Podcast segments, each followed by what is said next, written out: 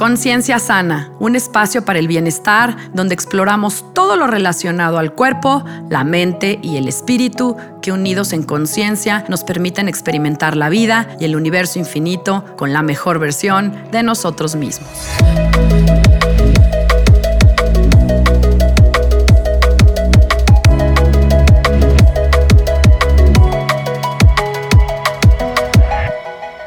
Hola, yo soy Sandra Romero, host del podcast Conciencia Sana, y te agradezco que estés conmigo en este espacio, aquí y ahora. La tierra es lo que todos tenemos en común. Si no puedes limpiar tu medio ambiente, no lo contamines. Conviértete en parte de la solución y no en engrandecer el problema. El mundo no se cambia con tu creencia, sino con tu conciencia.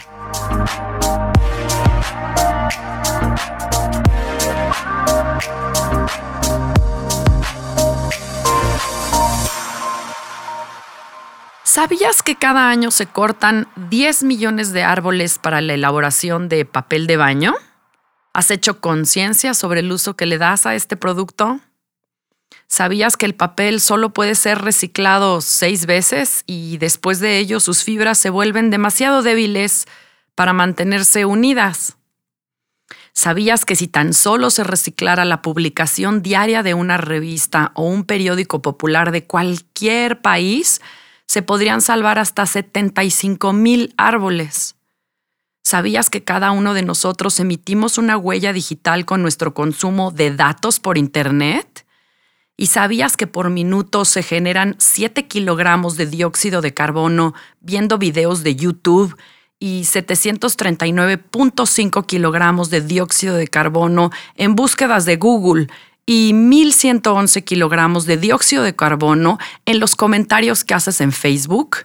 Sí, efectivamente, el uso descontrolado de nuestros adorados, inseparables y adictivos dispositivos generan un pulso electrónico que requiere energía que viene de la madre tierra y que a cambio la regresamos convertida en CO2.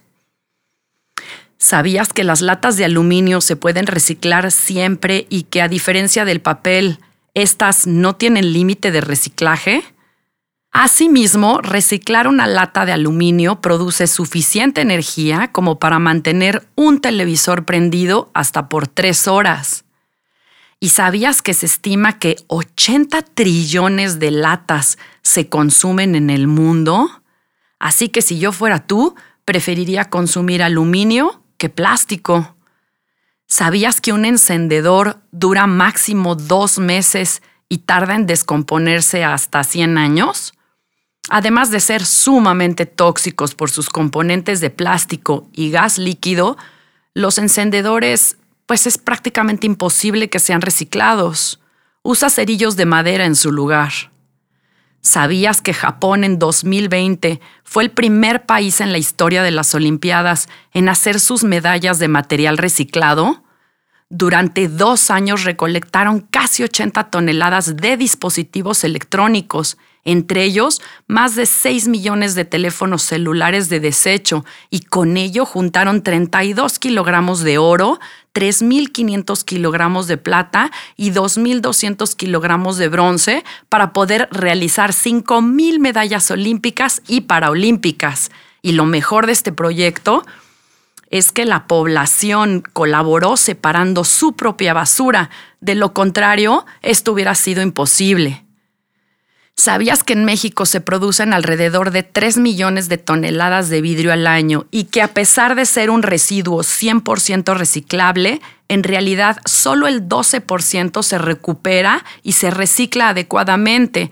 Así que si te interesa cooperar, ponte alerta en cómo hacerlo. ¿Sabías que en México se desechan 50 mil millones de colillas de cigarro al año y solamente una colilla contamina 50 litros de agua? Así que este es un llamado para todos los fumadores, pues las colillas tardan 12 años en degradarse, pueden causar incendios y además amenazan la salud de los animales que las ingieren y contaminan nuestras aguas. Al menos metan sus colillas en un recipiente especial y llévenlas a reciclaje. ¿Sabías que el unicel que hemos consumido durante toda la vida sigue existiendo y seguirá existiendo por otros 450 años más? ¿Y sabías que un tercio de la comida que consumes termina en la basura y que estos desechos orgánicos, cuando terminan en los tiraderos municipales, sin las condiciones adecuadas para su tratamiento o para hacer composta, liberan cantidades industriales de metano, un gas que es 25 veces más dañino que el dióxido de carbono y que contribuye, por supuesto, al efecto invernadero y al calentamiento global. ¿Sabías también que cada vez que le haces el feo a todas esas frutas y verduras que según tú no están perfectas, es uno de los principales motivos del desperdicio de estos alimentos solo porque están fuera del estándar, aun cuando estos tengan más sabor y más nutrientes? Evita que los alimentos buenos caigan en la basura por una mala primera impresión. ¿Sabías que los rayos tienen como función principal formar tormentas eléctricas, así que se produce ozono en la parte más alta de la atmósfera, lo que protege la vida en este planeta de la radiación ultravioleta? Además, los rayos benefician al suelo al provocar que el nitrógeno se fije y sea una especie de fertilizante. ¿Sabías que la vida sería otra si no fuera por los hongos? Y en especial algunos que son los que tienen la capacidad de biodegradar materiales como el plástico al romper los polímeros en semanas en lugar de siglos. ¿Sabías que se estima que para 2050 habrá más plástico que pececitos en el mar? ¿Sabías que sí podemos vivir sin basura? Todo está en ti, en esas pequeñas acciones que generan grandes cambios. Nunca es tarde. Pues comenzamos. Daniela Camacho, bienvenida. Gracias. por aceptar la invitación. De verdad es para mí un honor y un placer. Y como lo veníamos diciendo ahorita antes de empezar esta grabación, comencé el episodio pasado con Katia Audelo y, y ahora vienes tú pues a seguir generando más luz, ¿no? En, medio. Así que bienvenida. Gracias, muchísimas gracias, Sandra, por este espacio, por darnos a nosotros este tipo de, de, justo espacios para poder compartir algo de información y pues que a todos nos quede algo, ¿no? Que algo que podamos aprender de cada uno de estos episodios pues nos sirva. Sí, como dices tú, este, pues este, bueno, este podcast se llama Conciencia Sana y esto es parte del trabajo que que tenemos que hacer si de verdad queremos expandir la conciencia, porque hablamos mucho de esta espiritualidad y el New Age, pero no lo ponemos en práctica. Y esto es parte. Y ya vamos tarde, ¿no? Ya muy tarde. Cuéntame de ti, Daniela. No te quiero presentar yo. ¿Quién, es Daniela? Por, ¿Cómo llegaste a, esto? A este proyecto. A, trabajar. Pues mira, yo soy Daniela Camacho, soy la responsable del proyecto Hagamos Composta aquí en Querétaro. Ya tengo dos años y medio, un poquito más con el proyecto. Eh, anteriormente, pues bueno, estudié negocios internacionales, estuve trabajando para una multinacional en logística y no encontraba mi pasión, ¿sabes? Me encantaba lo que sé. Hoy lo que hago es prácticamente logística, me encanta, lo amo, pero en esta empresa, o sea, sí me gustaba, aprendí muchísimo, pero ¿qué más seguía, no? Como que me encontraba en ese un vacío. sí, un vacío gigante. Me salgo, intenté poner un negocio eh, de comida y no, no funcionó muy bien. Y después me metí a la industria de planeación de eventos. Y en ese momento dije, ok, no tengo, o sea, no tengo nada contra la industria ni nada, pero es un mundo de basura lo que está generando aquí. Un desperdicio. Me entró un dolor en el corazón gigantesco y dije, ok, esto, esto tampoco es para mí, pero yo ya estaba yo en esta desesperación de qué voy a hacer con mi vida, no me puedo quedar así sin nada. Y Gerardo Montes de Oca, que es el fundador del proyecto Hagamos Composta, okay. es muy amigo de Paulina, mi hermana. Él se acerca con Pau y le dice, Pau, necesitamos abrir el proyecto en Querétaro, la gente está necesitada del proyecto, ¿te animas? Este, o sea, ¿este proyecto está a nivel nacional? Este, proyecto ya está a nivel internacional, y ah, ahorita te, platico, te platico eso. Em, empezó en Toluca, Estado de México, evidentemente, bueno, migró a la Ciudad de México y a partir de ahí como que empezó a tener un poquito más como de eco. Y la gente en Querétaro desde siempre pues, tocaba la puerta y decía, oigan, ¿cuándo llegan? ¿Cuándo llegan? ¿Cuándo llegan? Y con Pau, mi hermana, le dice, oye, ya, ¿te animas o busco a alguien más? ¿no? Y justo estaba yo en ese punto de, ¿qué hago? Empezó justo la pandemia aquí en Querétaro. Era marzo, abril del 2020. Y me dice, Pau, mi hermana, ¿cómo ves? Y yo, claro, nosotros pues desde siempre fuimos scouts. El amor a la naturaleza, pues en la familia está desde siempre. Entonces dije, mira, claro, mientras veo, encuentro pues mi pasión y todo, vamos a arrancar con el proyecto. No, o sea, yo estoy convencida de que Hagamos Composta me encontró en el momento ideal y que yo encontré Hagamos Composta en el momento Las ideal. Las cosas no llegan, no, hay, eh, eh, casualidades, sino causalidades, diosidencias, decían Como queramos ponerle, pero sí, soy súper creyente de eso. Y así fue. Y a partir de ese momento yo estoy enteramente dedicada a este proyecto. Me encanta, me encanta, la verdad. Es un trabajo rudo, la verdad. Hay una chambotota detrás, pero cada día te voy a ser muy honesta, sí encuentro como esa motivación de seguirlo haciendo. Un sentido. Sí, sí hay días en que digo, no más, ya no me quiero levantar a recolectar orgánicos, pero siempre encuentro a través de las personas, de los resultados, de lo que vemos, de que yo creo que algo que a mí me, me, me invita a seguir haciéndolo es que en mis anteriores trabajos, por llamarlo de alguna manera, yo sabía que si yo no estaba, alguien más lo iba a poder hacer, ¿no? Que era Mm, o sea, no eres indispensable. Exacto. y en este proyecto yo sé que una, lo que estoy haciendo tiene un impacto positivo o al menos estamos disminuyendo el impacto negativo y que si no lo hago hoy en día, eh, aquí en Querétaro, pues ya muchas familias dependen de ello, entonces a mí ya, ya me obliga a hacerlo de una, de una mejor manera, ¿no? No nada más así de, bueno, eres una nómina más, tienes que cumplir para que te llegue tu pago al fin de, de, quincena o de mes. No, ya aquí tiene, para mí, tiene un sentido real, ¿no? Entonces, pues... Qué belleza, qué, qué, honor tenerte aquí. cuéntanos, pues entonces cuéntanos tu proyecto. Sí. Ahora sí, que, que, ¿en qué consiste? Claro, pues mira, empezó hace cinco años, en noviembre, eh, justo el mes pasado, hace un mes precisamente acabamos de cumplir eh, cinco años. Justo empezó en Toluca, Estado de México, con Gerardo Montes de Oca. Él empezó en, fue pues bien chiquito, con su familia, algunas, ya sabes, la, típica eh, tía que para todo te El famoso Friends and Family, ¿no? Sí, exactamente. Empezaron siendo seis familias. La idea inicial era recolectar incluso en bicicleta, pero como se dio cuenta de que pues cada vez quería un poquito más o que una tía vivía en tal colonia y la otra lejísimos, dijo, ok, no, no se va a poder.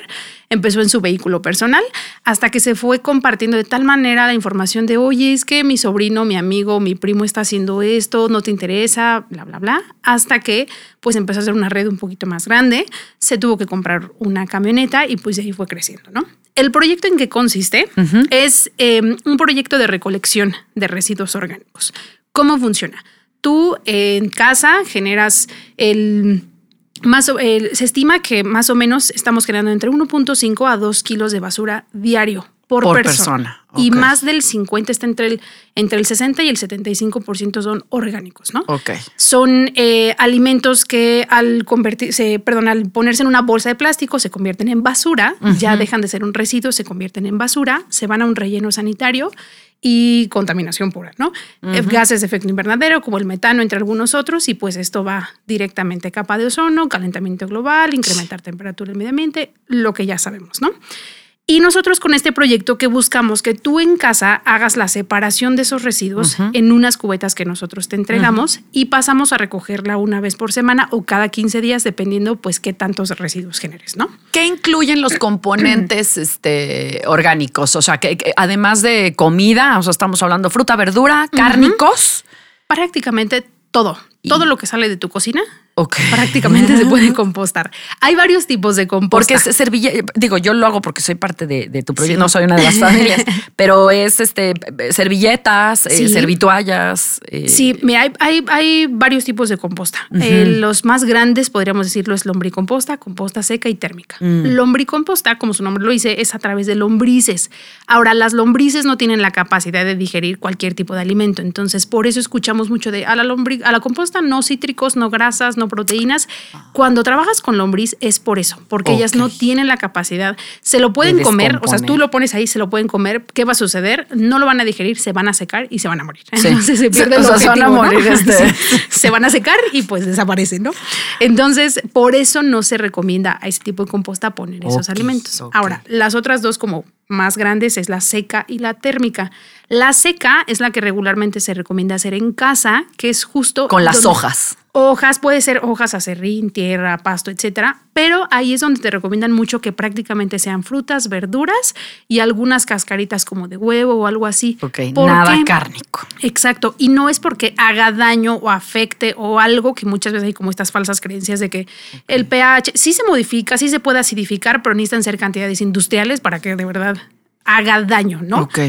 Pero ¿por qué no te lo recomiendan por manejo? Porque si tú en casa no le vas a dar la hidratación eh, suficiente, la Mm. oxigenación correcta, es lo primero que te va a dar malos olores. Un cárnico, pescado, leguminosas. Si no haces un buen Ay, manejo. leguminosas también, o sea, frijol, garbanzo. Exactamente, pero piensa tú en un topper de frijoles en tu refri, No, lo sí. dejas ahí y es un olor. fatal, sí. Exacto, entonces por eso no se recomienda. Si lo haces en casa, no porque no se deba o no se pueda, sino porque nos conocemos y no le damos el mantenimiento trato adecuado, adecuado. exacto, y es por eso.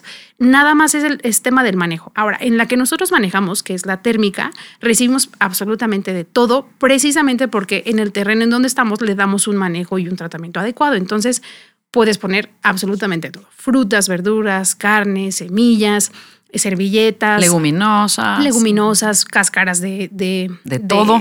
De huevo, exacto. Puedes poner incluso el cabello, el Mm. polvo, el algodón. eh, el, el polvo, por ejemplo, pues O es. sea, lo que se barre en una casa, o sea, sí que lo que llega al recogedor Sí. se puede echar ahí. ¿Qué es eso? Es tierra y Sí. son células muertas, que Sí. a final de cuentas es orgánico. Una, una preguntita como muy sencilla para saber, a ver, ¿lo puedo poner o no? Es todo el orgánico se puede poner. ¿Qué es un orgánico? Algo que está o estuvo vivo. Entonces puedes hacer como ese, eh, eh, Claro, esa. eh, como en retrospectiva puedes verlo. A ver, ok, el cabello, pues es, son puras células, ¿no? Por ejemplo, si el cabello está teñido, el peróxido, ese sí ya afecta a la composta. Sí, Entonces, claro. ese no. Pero si el cabello es natural o el, el- el de los perros también, Claro. pues es completamente natural, lo puedes poner sin problema. Claro. ¿no? Las, los filtros del café, las bolsitas del té, el café propio. Para, yo te diría, de tu cocina. Filtros de café. Sí, eso sin problema. De la cocina yo te diría, eh, salvo el aceite, todo lo demás sí se puede poner en la composta. Ahora, sobre el aceite, lo que cocinas, no sé si en casa cocinamos con aceite, sea poco o mucho, el, la- el alimento va a absorber solamente cierta cantidad. No Sí. se puede saturar tampoco de aceite. Entonces, lo que trae el alimento, un, no sé, una carne con papas, que los fríes, em, lo que absorbe, sin problema lo puedes poner en la composta, pero por ejemplo, el, el excedente que te queda en el sartén, ese ya no. Porque, eh, digo, para no entrar tampoco como en tecnicismos, el, el aceite o la grasa vegetal animal hacen como una capita que esa no le va a, cuando se solidifica, no va a permitir que se desintegre. O al menos no de manera tan sencilla, y mientras ese proceso sucede puede contaminar tanto el agua como el suelo. O sea que tampoco nos conviene eh, agarrar la típica servitualla, limpiar exacto. el aceite del la composta, sartén y tirarlo a la composta. no Ah, es recomendable. Si no. es muy poquito, no pasa nada, pero... No, pero si hablamos que freíste pechugas empanizadas, no sé. y es más, ah, más aceite que servilleta. sí, esa no, porque se va a solidificar, igual va a tardar o mucho tiempo. Y mientras eso sucede de manera natural, se puede volar, puede llegar al agua, un- la cantidad de, de- de- de agua que contamina una gota de aceite es muchísimo. Entonces, por eso no se recomienda. ¿Cuál es la manera ideal para desecharlo? En un recipiente cerrado. Sí. Lo ideal en algún centro de reciclaje donde te lo acepten. Eh, a partir del aceite se puede hacer jabón, se pueden, eh, de carros, con el de carro se pueden eh, barnizar, Ceras, exacto, como- se pueden hacer ajá. cera, se puede barnizar muebles. Entonces hay manera de usarlo, ¿no? Lo ideal es hacer un buen eh, depósito de este. Y, em, y bueno, me regreso tantito. Entonces, en la composta que nosotros manejamos, pues sí puedes poner prácticamente todo. ¿Y qué haces con.? Bueno, yo sé más o menos, pero cuéntanos tú qué haces. Vas, la recoges a todas las familias que están ya inscritas en este proyecto. Así es. Que pagamos, digamos, nuestra cuotita. Es correcto. Para que tú vengas a recogerla. ¿Y qué sucede? Tú agarras, te, te llevas las cubetitas y. Yo me llevo tu cubeta, te dejo una limpia para que tú sigas haciendo la separación y yo me la llevo, por ejemplo, aquí en Querétaro, el terreno lo tenemos cerca de Montpaní, se llama La Palmita, la zona. Ahí tenemos un terreno a campo abierto donde literal vaciamos tus residuos y los mezclamos con eh, materia seca, que puede ser tierra, hojas, acerrín, pasto. A nosotros lo que nos funciona mucho es el acerrín porque este eh, guarda mucho la temperatura y la humedad y nos permite seguir haciendo como el proceso de manera como muy natural. Nosotros no trabajamos con ningún acelerador, perdón, con ninguna eh, enzima. Hay enzimas naturales que aceleran el proceso de descomposición. Nosotros no usamos nada. De manera natural, una manzana se va a convertir en tierra y eh, ese misma, esa misma tierra, ese mismo abono que eh, se genera a partir de los residuos que recolectamos, se regresan a las familias que forman parte del proyecto. Qué belleza. Y yo lo que entiendo es que después de 15 cubetas, ¿cierto? Que yo te entrego de basura. Nosotros, eres acreedora a una de composta. De una de composta. ¿De dónde salen estos Qué números? bello. Para que se den una idea. 100 kilos de residuo aproximadamente se hacen solo 8 de composta. O sea, se reduce muchísimo. Muchísimo, claro. Pensemos en justo una papaya. Ay, Haz la tierra, o sea, no son ni dos cucharadas, ¿no? Entonces, para Sí. que nos demos como esta idea, tenemos un promedio de recolección de entre 10 y 12 kilos por cubeta recolectada y de Ok. aquí es de donde salen estas 15 cubetas. Para nosotros, pues ya es prácticamente imposible ir pesando cubeta por cubeta por el Claro. volumen que es, pero pues bueno, nos medimos siempre por promedios. Habrá familias que generen más, habrá familias que generen menos, Pues sí. pero para que sea parejo para Un todos, promedio. después de 15 te entregamos tu cubeta con composta. Ahora, como también son procesos naturales, pudiera darse el caso de que tú ya juntas tus 15 y en el momento en el que llegas a la 15 o a la 16 no esté listo el ciclo de composta, pero en cuanto salen los ciclos, pues se reparte toda la composta, ¿no? Cuéntame, por favor, ¿cuántas familias tienes en Querétaro ya en este un proyecto? pues mira, te platico. Eh, a total proyecto, o sea, hoy en día está, empezó en Ciudad de México. Ahorita estamos en Querétaro y en México estamos en más de 30 ciudades diferentes. Ok. Estamos en Honduras, en Costa Rica y en Madrid. Son Wow. fuera de México, son estos tres países. Y a total proyecto, en el último cierre de noviembre, somos casi 10 mil personas inscritas a nivel O nacional. sea, a digamos nivel 10 mil internacional. familias, por 10 decirlo, mil 10,000 familias. casas o 10 mil. así es, ajá. 10 mil casas que- o 10 mil es- 10 mil espacios diferentes a donde vamos y compostamos. De ahí, pues hay que multiplicarlo por la cantidad de personas que. Eh, Que hay en cada- en cada cubeta, en cada- por decirlo de alguna, de alguna Claro, manera. ¿no? claro. Hay familias muy, muy diversas. Hay personas que es desde una hasta que son seis dentro de una Claro. misma casa. Entonces varía mucho. Y con estas casi 10 mil personas hemos eh, recolectado más de 3.5 millones de residuos que dejaron de irse al relleno sanitario y se convirtieron en nutrientes para la tierra, dejaron eh, de ser basura y están ahora generando pues suelos un poquito más fértiles. Al regresar los propios nutrientes que la naturaleza nos da a través de los alimentos, nosotros estamos cerrando ese ciclo que como humanos rompimos, ¿no? De esta, esta eh, línea de producción de eh, generas, consumes y desechas, ¿no? Nosotros estamos como cerrando el ciclo para Ay, sí. lo que desechas que regrese a la tierra nuevamente para que te siga generando manzanas, papayas, eh, carne, pescado, Claro. huevo, etcétera, ¿no? Claro. Antes de pasar a, a- a otros temas, eh, sé que también, porque me parece maravilloso, tienes este nuevo proyecto de composta de animalitos, Sí, o sea, de heces fecales de los animalitos. Y esto creo que es así, wow, Sí. porque nadie sabemos qué hacer, ¿no? Claro. O sea, con el perro, todo lo, lo de los gatos. Yo que tengo ambos, ¿no? De la arena del gato, pues hay que diario estar limpiando. Claro. Este, y a veces también se utiliza papel para limpiar. Eh, ¿Esto se composta aparte o en la misma? Sí, eh, es un proyecto padrísimo, la verdad, porque a partir de lo que más asco puede darnos, que es las heces de los animales o también las propias de los humanos, eh, se puede generar algo muy padre que es también pues abono y regresar los nutrientes que nosotros como humanos o que los propios eh, mascotas generan, ¿no? Entonces, ¿cómo funciona? Es prácticamente, eh, es muy similar. Nosotros sí lo manejamos por separado. Ahora, puedes compostarlo eh, de la misma, o sea, junto. ¿Junto? ¿En la misma cubeta? Sí, sin embargo, las heces de los animales pues siempre van a guardar cierto nivel como de bacterias y demás por la naturaleza de, de nuestras mascotas, ¿no? A través de las heces, cuando un, anima- un, una- un animalito se alimenta, desecha, al igual que nosotros, lo que no nos sirve, pues va a través de las heces o, o la orina, ¿no? Y sobre todo cuando, no sé, si nuestros perros pasean en la calle o, o están en contacto con algunos otros animales que pues no tenemos el control de cómo se alimentan, si están Claro. cuidados o no. Vacunada. Ah, Exactamente, a través de las heces es donde más se comparten este tipo de bacterias. claro. Entonces, la composta que sale de las heces no es recomendable para uso, eh, algo que tenga, que sea como ingesta eh, eh, para, el, para el ser humano, llámese árboles frutales o Claro. huertos o algo que sea directo que nosotros vamos a comer, no es recomendable, porque si por alguna situación no se cumplió el nivel de temperatura ideal para que se mueran todos estos bacterias, patógenos, etcétera, sí puede, como siempre maneja una temperatura y una humedad suficiente, sí puede vivir por ahí alguna bacteria que se Claro. puede ir a algún alimento y pues la ingerimos, ¿no? Claro. Que hoy en día no estamos exentos de eso porque pues no tenemos tampoco control de plantíos ni nada, pero pues es una manera de... Entonces, separarlo se un hace en poquito. una Entonces, cubeta aparte. Lo hacemos en una cubeta aparte, así es por esta, por esta razón.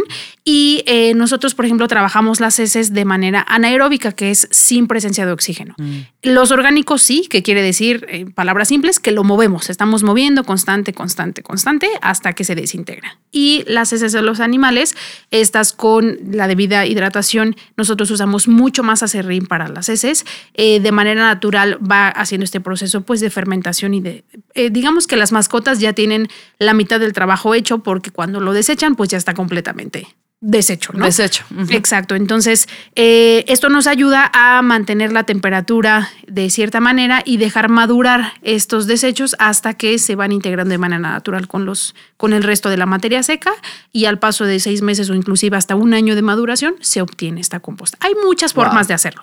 Esto es como nosotros eh, lo estamos trabajando.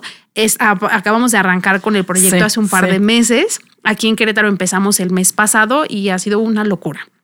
Una Claro. locura, porque de hecho también, pues bueno, eso nos ha hecho aprender mucho sobre errores, definitivamente. Claro, como todos en la vida. Sí, porque nos hemos tropezado durísimo, al menos aquí en Querétaro sí he estado un poquito atropellado. El tema del manejo del acerrín de las cubetas es una logística diferente, es un tratamiento diferente. Claro. A pesar de que es muy similar, pues cada cosa lleva como lo suyo, ¿no? Entonces Sí. es parte de ir aprendiendo. Eh, va, va- va muy bien. eh, a nivel proyecto hay más de mil familias inscritas, tenemos un par de meses con ello. Aquí en Wow. Querétaro somos más de 130 ya.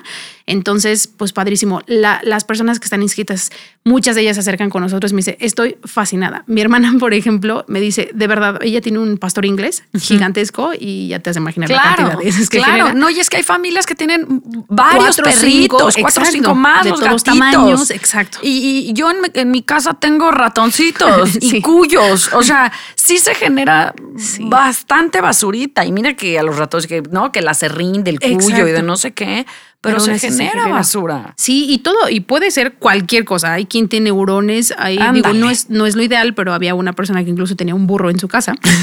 También se puede. Digo, no es lo Yo ideal. conozco estos personas animales- con cerditos en Sí, su casa, sí, sí, sí. gallinitas, vamos, o sea, pues sí. Ojo, sí. no es lo ideal, pero al menos si ya los tenemos en casa, hay que cuidarlos Claro. y hay que hacernos responsables de sus residuos. Y la verdad es que es súper limpio. Pareciera que no, parecía todo lo contrario, pero es súper, súper limpio. El acerrín nos ayuda muchísimo. ¿Cómo puedes recoger las heces de tu perro? Porque súper importante, no recibimos bolsas plásticas. O al menos incentivamos a no hacerlo. No tenemos control de cada una de las cubetas y pues también no es lo ideal andar metiendo por ahí pues la mano, ¿no? Pero Claro. eh, ¿Cómo podemos recoger las heces de nuestros perros, perros o gatos o cualquier mascota? Con cualquier papel. Puede ser reciclado, periódico, papel de estraza, lo que no- el que nos sobra del pan, de las tortillas, lo que sea. Con eso es más que suficiente, con el propio acerrín.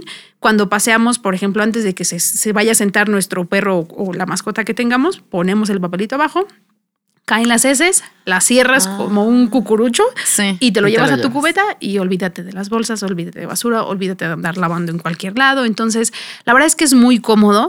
Es más como un poquito como el tabú de guacala, como huele feo y yo tengo que meter la mano y etcétera, más como este tema. Pero así como empezamos con los alimentos, de que muchas personas de me animo, no me animo, es que el olor, es que los animalitos, es que todo, es parte de ir rompiendo como estas barreras y animarnos a hacerlo. Realmente es eso, hay que animarnos hacerlo. Lo Sí. podemos hacer de- desde nuestra casa, sin lugar a duda. Si no quieres hacerlo tú, ya hoy en día existen alternativas como hagamos composta para que podamos hacernos responsables de ello, ¿no? No, sí, es que como yo digo, es por ti, por mí. Y por todos Por todos mis aquí. compañeros, Sí, ¿no? Exacto. Oye, a ver, pasemos a la, a la siguiente parte. Platícame del greenwashing.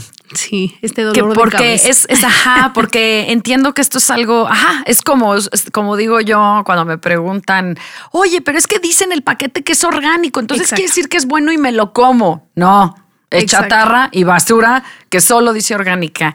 ¿Qué es este término? Pues mira, en términos generales, el greenwashing justo es un término que se utiliza eh, para delimitar como malas prácticas que tienen algunas empresas, por ponerlo de alguna manera, o algunos productos que te dicen, por el simple hecho de tener un color verde, de tener un color café, de decir compostable, biodegradable o amigable con el medio ambiente, nosotros como consumidores, por este afán de ir rápido, rápido a todo lo que hacemos, ni siquiera nos detenemos a leer etiquetas y todo, no porque lo diga, significa que en verdad lo es. Ahora, hay algunas normas, las NOMS o algunas certificaciones internacionales que tienen parámetros. Si tú cumples con alguno de esos, bueno, no con alguno, con ciertos parámetros, puedes llamar a tu producto de tal o cual manera. Sin embargo, eh, y esto es de manera muy personal, creo que no está necesariamente bien regulado porque cualquier cosita puede ser o no ser un orgánico o un, biodegradable o un, compostable. Exacto. Ahora vamos a aterrizarlo como un poquito más a los productos. Tú vas hablando de las heces precisamente. Vas al súper, ves unas bolsas que dicen 100% biodegradables, 100% compostables. Después de, me invento, 150 días, este, se incorporan a la tierra. Ojo, eh, no porque lo diga, lo es. Hay algunas certificaciones incluso europeas o, hay unas en Australia que te dicen ahí todo el detalle de cómo sí pueden ser o no estos productos. Eh, sí pudieran llegar a ser de cierta manera compostables bajo ciertos bajo ciertas eh, especificaciones, tratamientos que al menos aquí en México no existen. Hay algunas bolsas, popotes, globos, algunos productos que te dicen que sí se pueden, pero vasos no de disque plástico, platos, todo esto que usamos en las fiestas Exactamente. desechables. En la, en la etiqueta no te dicen para que pueda ser compostable o biodegradable necesita pasar por ciertos grados de temperatura, cierta presencia de oxígeno, pH controlado, etc, etc, etc. Prensas eh, que tienen que prensarse primero los, los productos para separarse y una vez que ya están separados, ahora sí separas lo que, no sé, la fécula de maíz o el, hueso de aguacate, de, mamey y el resto no te dicen que pues siguen siendo a final de cuentas plásticos o lo que hoy conocemos como bioplásticos, ¿no? Entonces es, es mucho este de esconder o eh, disfrazar de la mejor manera nuestros productos para que parezca que son amigables cuando ni siquiera lo son, ¿no? Hay algunos productos que sí podrían llegar a ser que, que, eh, que, separándolos de cierta manera sí puedes obtener la fécula o el huesito de aguacate o el huesito de mamey.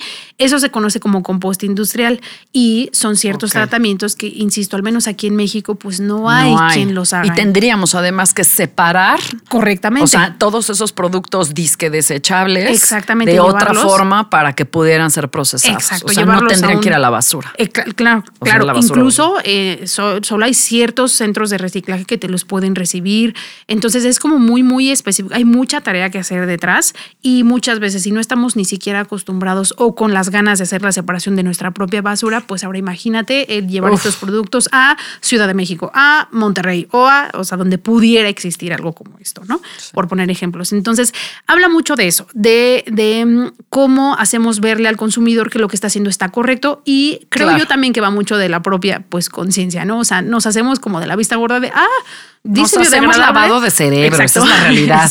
Porque justo yo estoy comprando vasitos desechables. sí, pero al final es basura. Exactamente. basura es basura. Exactamente. ¿Qué es lo que hay que hacer? No consumirlos. Ahora, en el peor de los casos, que te tengas que ir un día de campo, que se te olvidaron tus platos eh, reutilizables. Exacto. ¿Qué puedes hacer? Busca un producto que puedas reciclar o compostar. Por ejemplo, eh, no es lo ideal, insisto, pero si vamos a usar un desechable, pues que al menos sea de papel o de cartón, que podemos meterlo a la composta o mandarlo a reciclar, ¿no? Eh, que llenarnos de estos desechables infinitos como el unicel, como el plástico. El plástico son muchísimas las, las, eh, tipos de plástico. hay, que, hay que separar el propio plástico para que se pueda reciclar de manera adecuada. El unicel hoy en día no se recicla.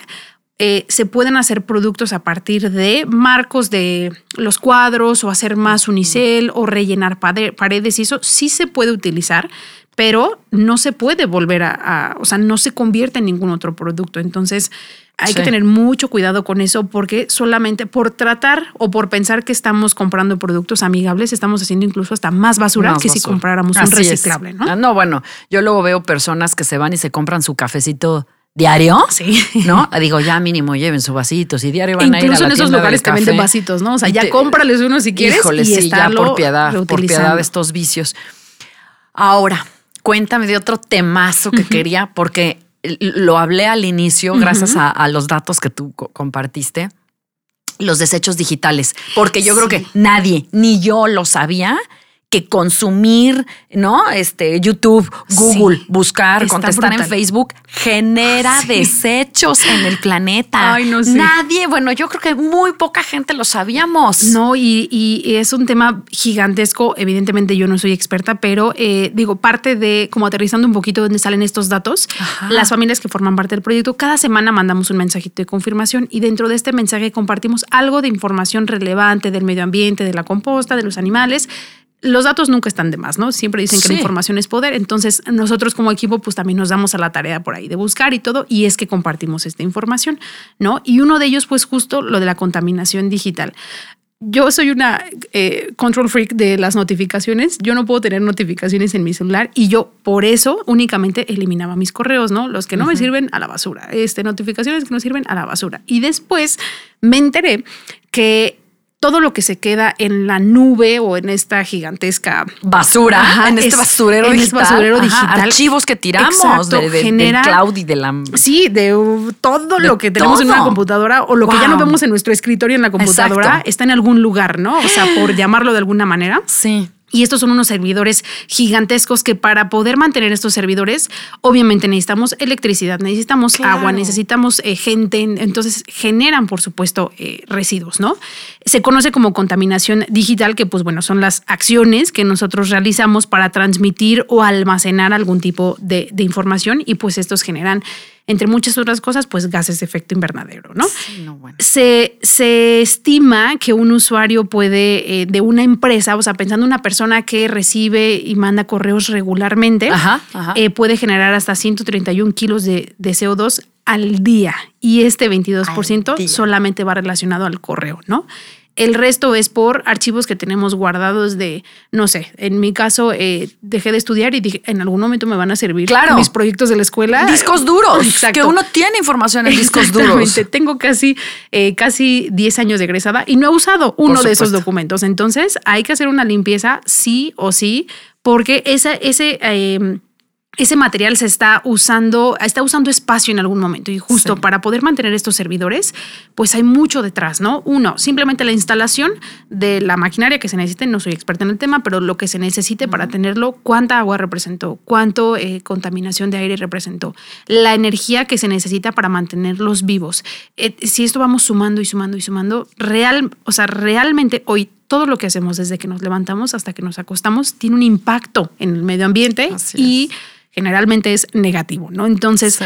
no significa que, ok, vamos a dejar de mandar correos y nos vamos a volver a mandar eh, señales de humo que también contaminarían, pero más bien hay que hacernos responsables de lo que hoy usamos. Si tienes un correo con 1200 notificaciones que jamás has visto, selecciona todas, elimínalas y elimínalas del basurero y listo. O sea, evitamos que eso siga por ahí nadando en esta nube gris eh, y con eso, con todo, nuestros documentos, eh, hay que definir como cierto. De hecho, los, hay muchos celulares que ya tienen de manera automática como esta eliminación de correos y em, imágenes que no se usen en tanto tiempo, se pueden eliminar. Hoy WhatsApp Claro. tiene la, A la estar haciendo opción- limpiezas, ¿no? Exacto. De nuestros propios Exacto. dispositivos. Y ya tienen esa opción, o sea, ya ni siquiera es como que nos tenemos que sentar a hacerlo manual, ya lo tienen, activémoslo, usemos de manera responsable nuestros productos eh, para que podamos como eliminar toda, toda Claro, esta esto incluye ¿no? fotos, videos, Sí, o sea, estoy pensando todo eso que todo. tiene cargas, claro. Oye, antes de, mm, ahora sí que antes de pasar al, al cierre, y, y me quedé pensando ahorita mientras platicábamos que la otra industria que también contamina mucho, y bueno, y esto fue porque me lo llegaron a platicar diseñadores de moda, pues la ropa Sí. lo- el color de la ropa y que sobre todo los pantalones, la mezclilla que utilizamos, que el azul, el índigo, Sí. eh, es de los que más agua requiere en el planeta para producir pantalones de mezclilla. O sea, a Sí. ver, ojo, es que vamos y compramos ropa desechable. Ese es, es que ese es otro tema. Esa es otra cosa. Uno, la compra de ropa barata, basura, basura. Que usas una playera, una blusa, un pantalón, Tres, uno cuatro dos veces meses. Y, Exacto. a- y es basura porque es tan corriente. ¿Qué onda? Es, fíjate que ese es un tema, híjole, es, es, es Eh, para mí, pues, bueno, creo que todos son importantes, pero es, es uno de los más importantes. Estar tú y yo cinco días platicando aquí. Una eternidad. Yo por eso dije, bueno, a ver, voy a escoger lo que más genere lo que más de conciencia sana.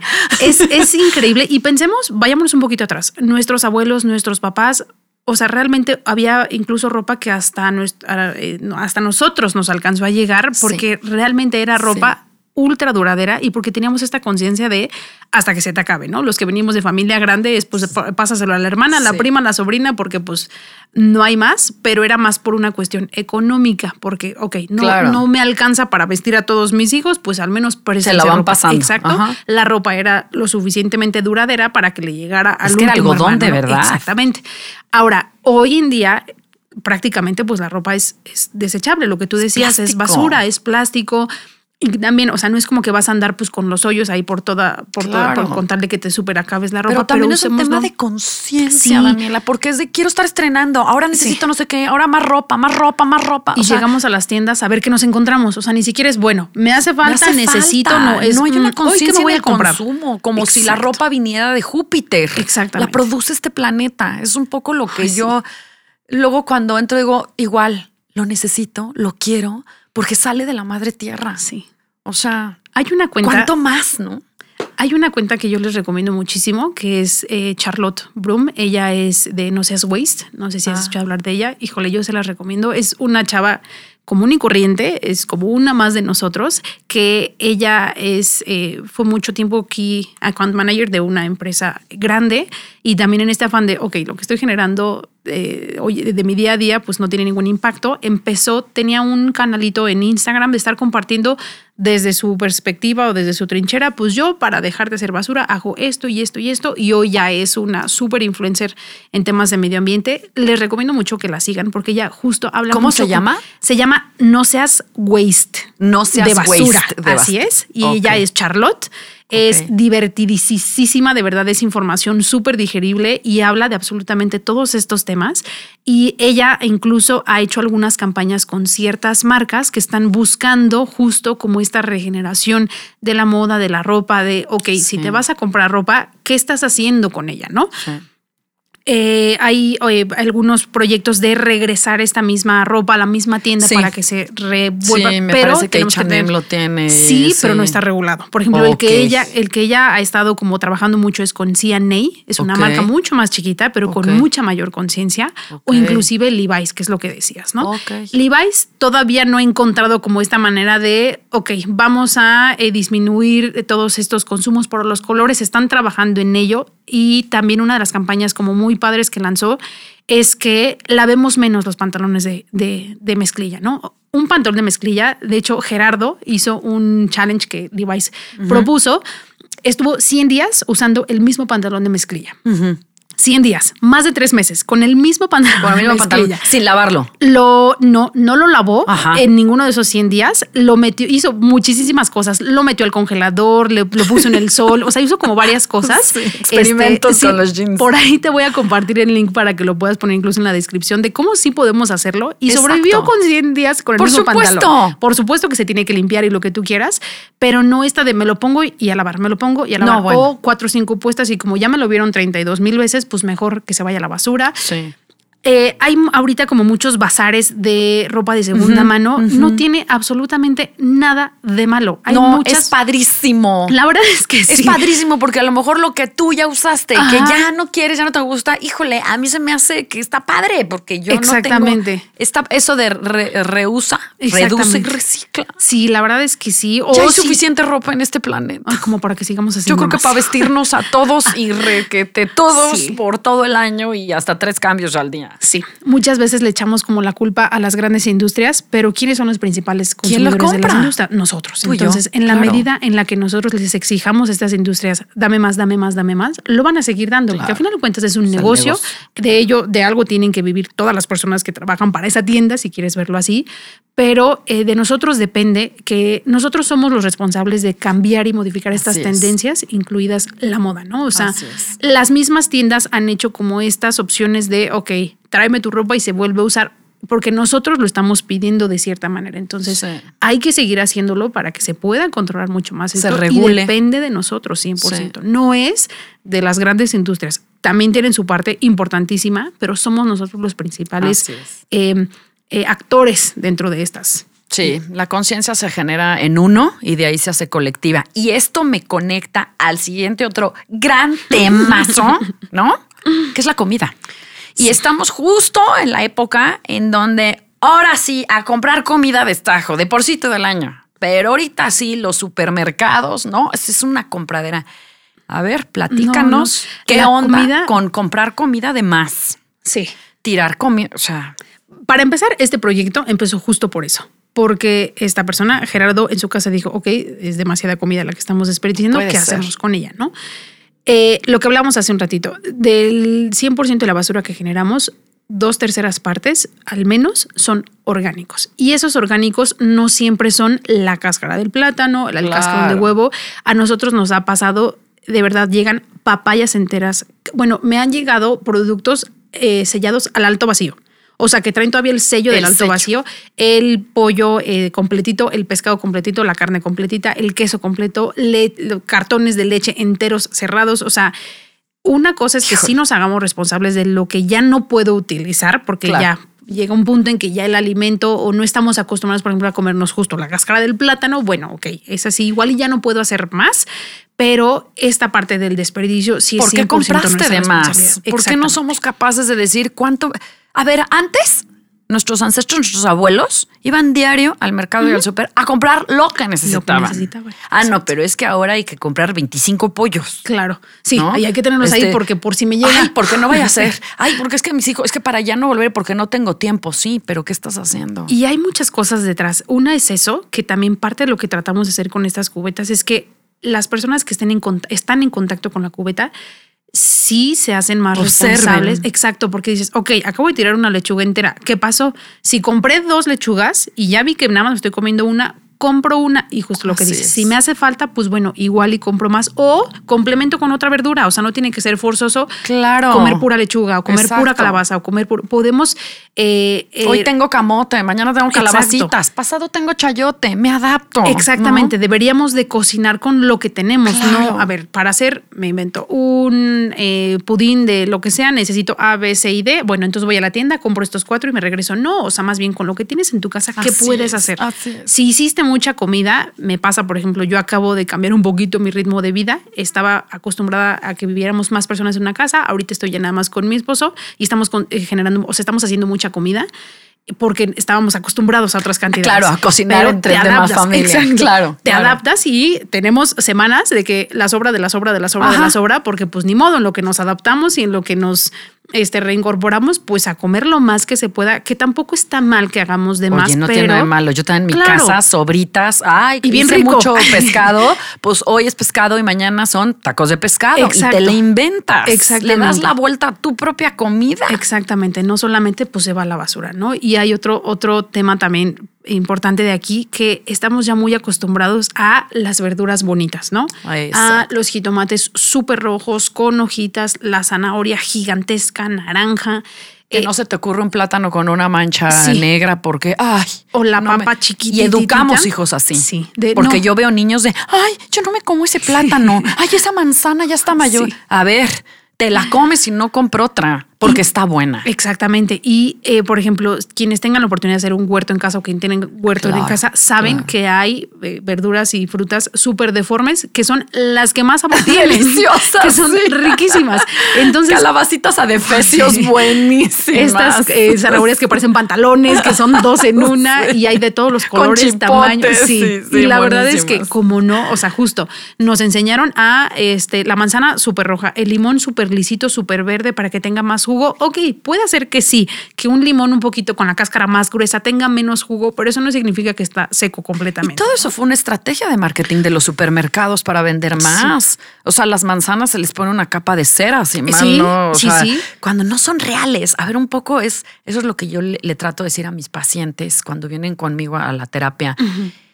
Es que no, no es, no todo lo que ves, o sea, mucho es marketing. Sí. Hay que generar esta conciencia de, la comida que no es greenwashing, ¿no? comida, ¿sabes? Brainwashing, greenwashing.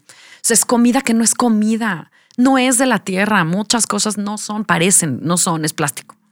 Es plástico. Estamos comiendo plástico. Exactamente. Lácteos que, pa- que son, son basura. O compramos una manzana en una envoltura individual de playo que adentro Ah, trae sí. una, una de seda, de cera eh, o estraza. O sea, todas estas cosas hay que, hay que detenernos un poquito a ver Sí. qué estamos consumiendo. Sí, ¿y cómo? ¿Cómo, ¿Y cómo estamos, comprando la verdura, la fruta? Este, ¿En qué? ¿En qué empaques? Exactamente. ¿En qué envases? Pensemos, por ejemplo, en las botellas de agua. Ok, puede hacer que vayas a la mitad de la calle, que se te olvidó traerte tu termo, que también es muy válido. Ni modo, o sea, no hay manera, te vas a tener que comprar una botella de plástico con agua.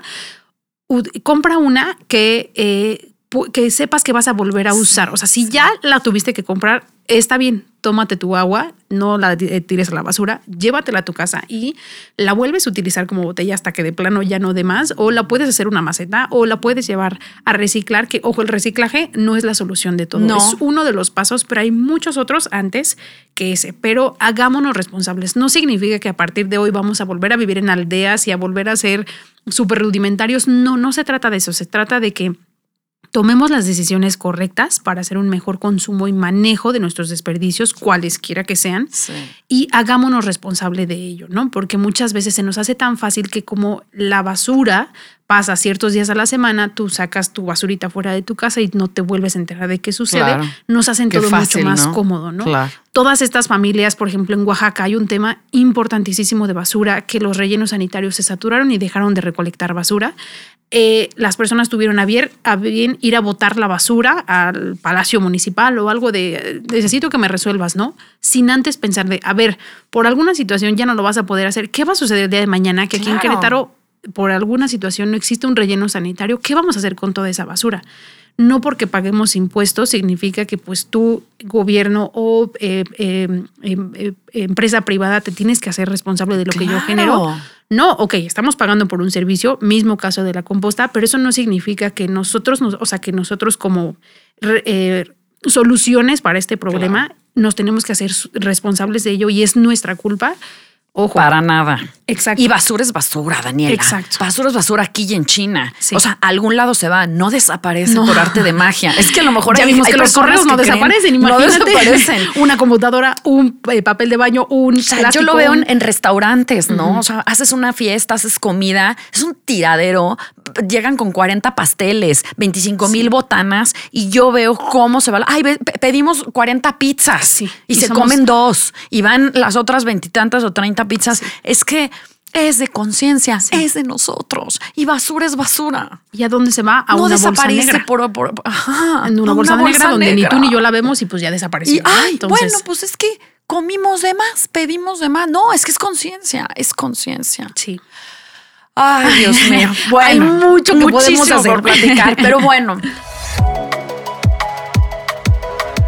Para cerrar este episodio, y de hecho, o sea, claro que quedas invitadísima a seguir hablando de esto, pero bueno, para cerrar, pues platícame porque además, este, pues has ganado premios. O sea, cuéntame Sí. del esto a nivel mundial, el famoso No Waste Challenge, en Sí. qué consistió, ¿no? Este, esto de lo que el diseño puede hacer, eso también me pareció súper interesante de cómo eh, las gentes que están o las personas que están en esta parte de, de diseñar, sí el diseñar algo tiene mucho que Sí. ver con, con generar o no Sí, basura. exacto. Y los empaques en general, el, meollo de un empaque es el diseño, porque la medida en cómo se diseñe es cómo va a poder utilizarse, reutilizarse, reincorporarse o eh, eh, eh, volver a ser basura, ¿no? Ajá. Entonces, What Design Can Do es una organización que a través del diseño lanza convocatorias para hacer mejoras a nivel social, a nivel industrial, a nivel económico, a nivel ecológico, como fue el caso de este mm, em, eh, challenge de, de- de basura, que fue donde participamos como Hagamos Composta. Entonces, eh, What Design Can Do pues es una organización y tiene varias como, como sectores en los que trabaja y uno de ellos pues fue justo la ecología. Y el año pasado se lanzó este reto que a partir del diseño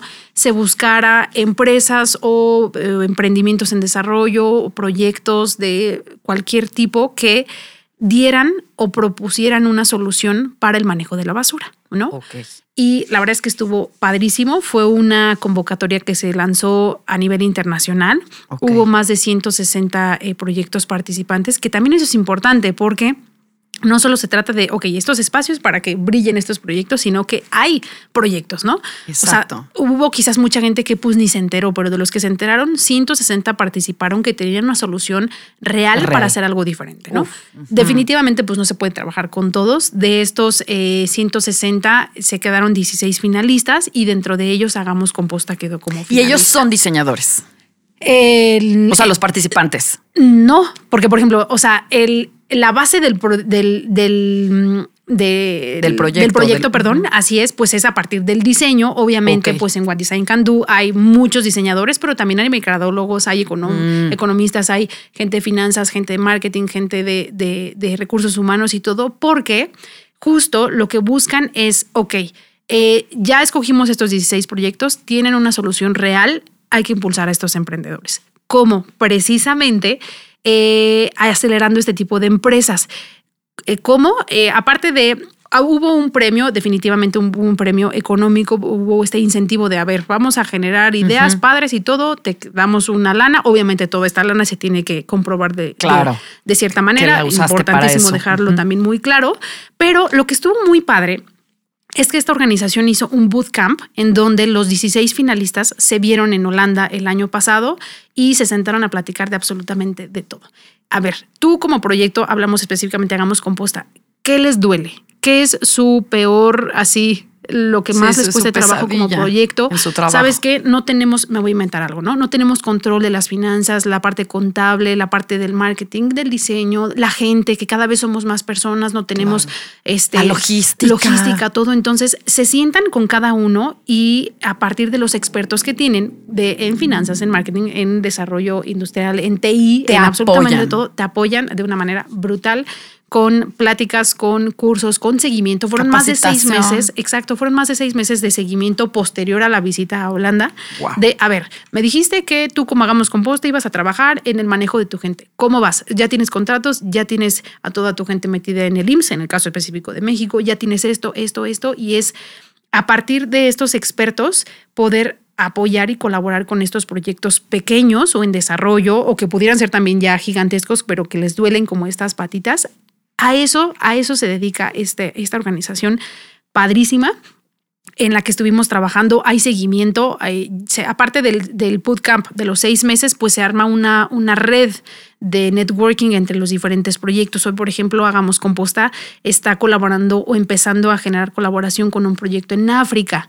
De estos 16 finalistas, importantísimo, fueron tres de México, o sea, de los 160 del mundo, de los 16 finalistas, Tres son solamente de México. Una chica que trabaja con piña y, ay, la otra se me fue. Este creo que es a partir de agave también que generan pues soluciones donde puedes colaborar también. Pues hay algo que a mí me sirvió que a ti no te va a servir o viceversa, algo que a mí no me sirvió que a ti, ojo, eh, foco rojo con esto eh, como emprendedor creo que la mejor manera de triunfar es apoyándonos y colaborándonos uno Por supuesto, y compartiendo sus experiencias y sus realidades para, para, mejorar al otro. Pues sí. Exacto, y así fue este proyecto. Em, y eh, pues bueno, se creó como esta vinculación, se sigue trabajando con ellos. A nosotros nos ayudó muchísimo a impulsar más el proyecto, a que se viera. A partir de ahí fue que un amigo de Gerardo en Madrid dijo, oye, me interesa, ¿no? Entonces ya llegó del otro lado del mundo. Entonces ha sido, es, es, padrísimo, como este hemos también colaborado en algunos otros. Este, hay una organización que se llama Ashoka, que es sin fines de lucro. Ellos buscan promover el, el, emprendimiento social como agentes de cambio, ¿no? Seas chiquito o grande, si estás generando un impacto positivo, pues aquí te impulsamos, ¿no? Y justo acabamos de participar hace unas semanitas. El proyecto de este año se llamó Regeneración que es justo algún emprendimiento que busque regenerar estos tejidos sociales a partir del medio ambiente que ya están bastante deteriorados. Y pues va, eh, también se hizo una convocatoria de más de 130 proyectos, 24 finalistas y de esos 24 hubo 10 ganadores.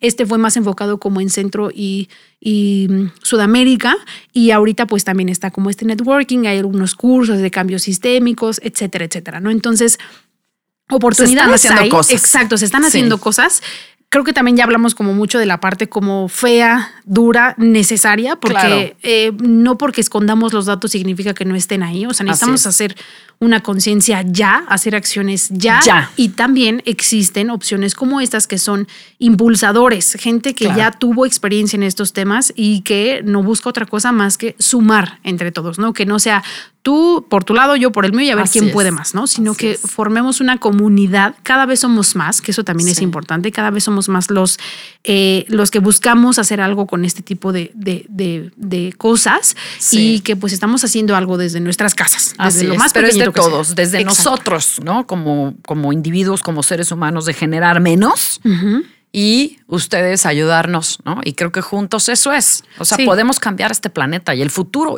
Porque mira, yo, como lo dije en el episodio pasado, por las, no nada más por nosotros hoy, aquí y ahora, por las futuras generaciones, porque de verdad no va a haber planeta que quede. O sea, no sé si este planeta se vaya a multiplicar, ¿verdad? En otros, pero ya es en serio. O sea, como te decía, no me quiero poner dramática, pero, sí, pero sí, sí es momento de decir, no, no, es real, ya, ¿no? Ya, ahora sí. Lo estamos viendo. Tenemos una crisis hídrica impresionante en Monterrey, ya lo vimos en Querétaro, lo estamos viviendo. Entonces, un calentamiento global, este, lo estamos viviendo. O sea, creo que ya, ya pasamos ese de que, ay, de aquí a 100 años, pues ya nos adelantamos de esos 100 años. O sea, ya lo estamos viviendo ahorita y de nosotros depende. Si ya hoy lo estamos padeciendo, creo que sí necesitamos un poquito más de empatía para pensar en los que vienen, si es que vienen, ¿no? Porque si es que vienen, ya, pero por lo menos los que estamos. Sí. ¿No? Daniela, gracias infinitas. Gracias a ti. Por tu tiempo, por tu energía, por, por, porque juntas podamos ¿no? Yo como yo digo, este es, este es el proyecto de granito de arena. Tú tu granito y yo el mío, y así se hacen desiertos enteros. Y, de verdad es que es, es, es real, porque muchas veces nos quedamos con este de ¿para qué lo hago? ¿Para qué lo hago? yo, lo mío no va a valer. Exactamente. Hoy súmalo, o sea, lo estamos viendo con este proyecto, lo estamos viendo, o sea, con que tú dejes de utilizar un producto, empezamos por los papotes y hizo ya como muy famosito. Eh, eh, o sea, estas acciones tienen repercusiones. Entonces, eh, no dejen de hacerlo. si algo yo podemos irnos de esto es invitar a la gente a que lo hagan. ¿Por dónde empezar? Por lo que sea, por algo pequeño. Si quieren empezar con los orgánicos, si quieren empezar con la separación de sus residuos, con la ropa de segunda mano, con evitar este comprar plástico, con hay muchas cosas que podemos hacer y empezamos de a poco. Y dime tú, si no tú ya que ya lo viviste, cuando empiezas con una cosa te lleva a la otra y buscas más y buscas más y buscas más y esto no es ni de estrato social, esto no es ni de eh, disposición de materiales en nuestros hogares. Eh, nos hemos encontrado con este proyecto de absolutamente todo, y las ganas de querer hacer Porque es un tema de conciencia. Exactamente. No es un tema de estatus ni de. No, en lo absoluto.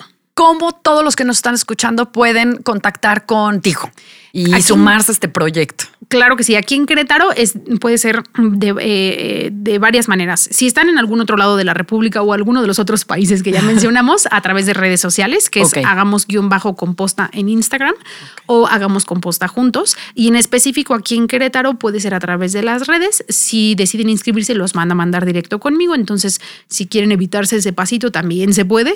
Eh, mi WhatsApp es 4422 2635 51 o a través de las mismas redes. Tenemos una red a nivel nacional y ahora internacional. Eh, la información es exactamente la misma y aquí en Querétaro ya tenemos los dos proyectos activos. Hagamos composta y hagamos poposta y estamos empezando a activar también baños secos para quienes estén por ahí interesados. Y en el resto de, las sedes, este, pues también pudiera ser a través de, de las redes. Entonces, pues bienvenidos sean. Ya no hay motivo para no hacerlo. Si tú lo haces en tu casa está padrísimo. Si no quieres o no puedes hacerlo, también es muy válido, pero no es suficiente como para que te olvides de tus residuos. Entonces, pues es momento de tomar acción. Agradecerte enormemente por este espacio. Hay que promover estos espacios que también son importantísimos. La información es poder y de nosotros depende que usemos esa información de manera correcta. Entonces, pues agradecerte nuevamente, Sandra. Gracias a ti, querida Daniela. Si te gusta este episodio, te pido que lo compartas. Yo soy Sandra Romero y profundamente agradezco que te hayas tomado el tiempo para escucharme y acompañarme en un capítulo más de Conciencia Sana. Te invito también a que escuches las meditaciones y afirmaciones que estoy compartiendo en este espacio gracias a Steve Nobel, uno de mis maestros y guías en meditación y espiritualidad.